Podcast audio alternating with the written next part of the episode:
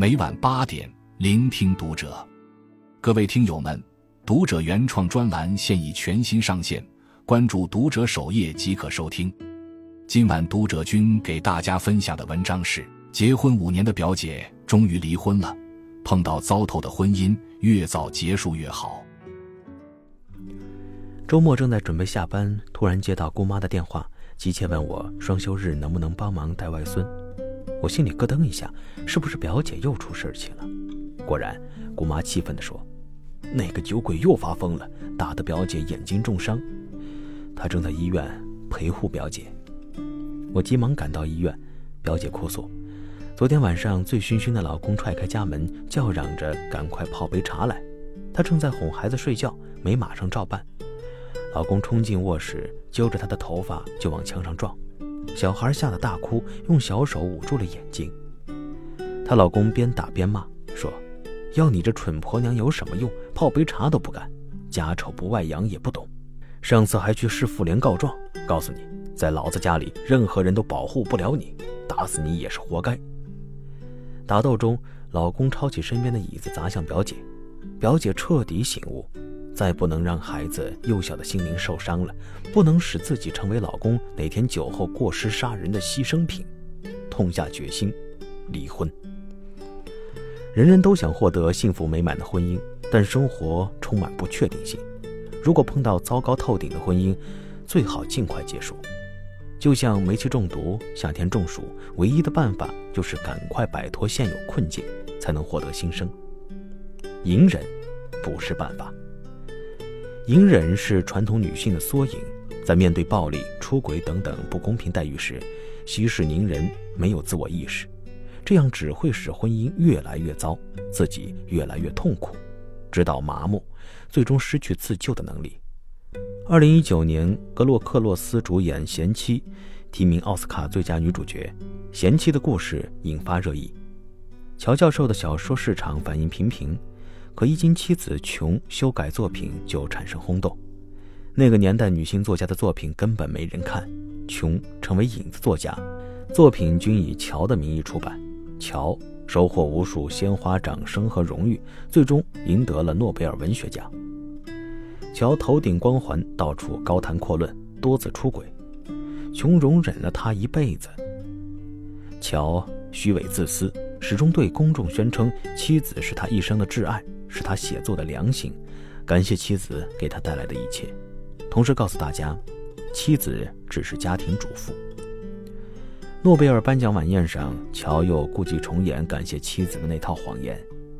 看到窃取他一生成果的丑恶男人，琼厌恶至极，悲愤地冲出了现场，回到酒店提出离婚。乔心脏病复发离世。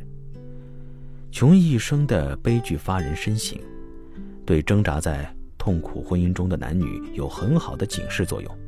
如果他早日挣脱桎梏，做一个有独立人格的人，活出自己的尊严，他的人生将会是决然不同的。只有跳出目前深陷的处境，换一种心态和方式来思考问题，才能有解决的可能。隐忍不是办法，委屈不能求全，把忍受变成享受，是灵魂的自欺。为了孩子不是理由。网易女人做过一个调查，该不该为了孩子维持痛苦的婚姻呢？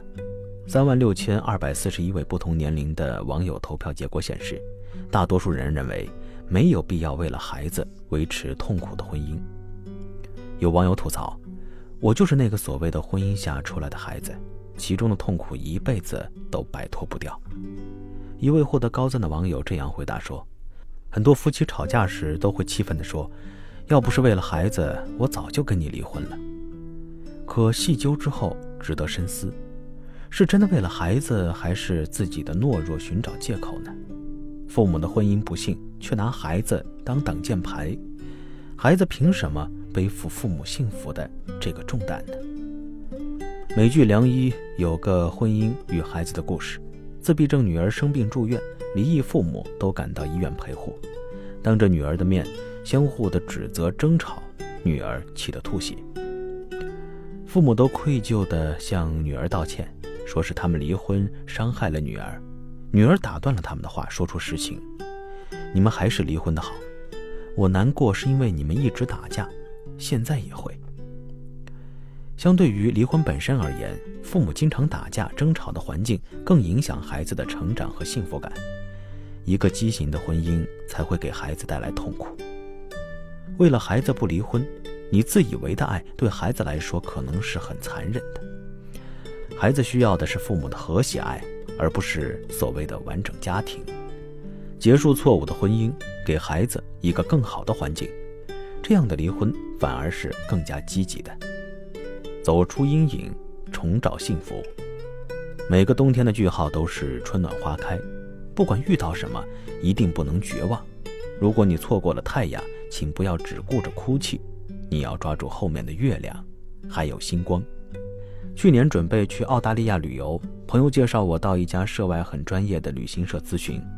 一进门才发现，这家旅行社是我前同事开的。当时他离婚后就辞职，再没有联系。现在。他充满活力，像是变了一个人。他熟练地给我介绍澳大利亚的几条线路，每一款各季节的看点和不足，分享他客户的一些评价和经验，有哪些是值得买的东西，怎样规避一些商业陷阱。他给人的感觉就是热情、专业、贴心。我好奇地问他怎么改行做了旅游，他告诉我，他的梦想就是周游世界。辞职后就考了导游资格证，去一家旅行社打工。两年后干脆贷款创业。他发誓要开办一家优秀的环球旅行社。他到处参加培训，学习旅游产品和运营的知识，自己带团旅游。每次回来必写游记，把好风景、好心情分享到几个客户群里。他自豪地告诉我，三年就还完了贷款。现在公司积累了近千个客户，有八个大学生导游，在他的影响下，女儿大学考的旅游专业，寒暑假兴冲冲的带团实习。更令他欣慰的是，赢得了同样爱旅游的男客户的爱情。他说，要不是离婚，他还会在原单位耗到退休。年轻时的诗和远方，可能一辈子都无法实现了。离婚只是两个人婚姻关系的结束，不代表人生的结束。双手放开伤害你的人，腾出手迎接温暖你的人。你是什么心态对待生活，生活就会给你一个什么样的面貌。即使受过伤、吃过苦、上过当、爱错人，那又怎样？你依然可以勇往直前。痛苦的滋养能让一个灵魂闪闪发光。雨过天晴后，你能拥有无比强大的自我，勇敢追求自己想要的生活。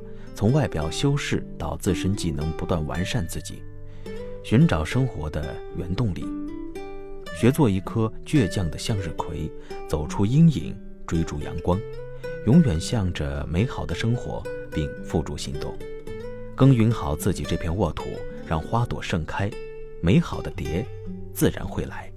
关注读者，感恩遇见。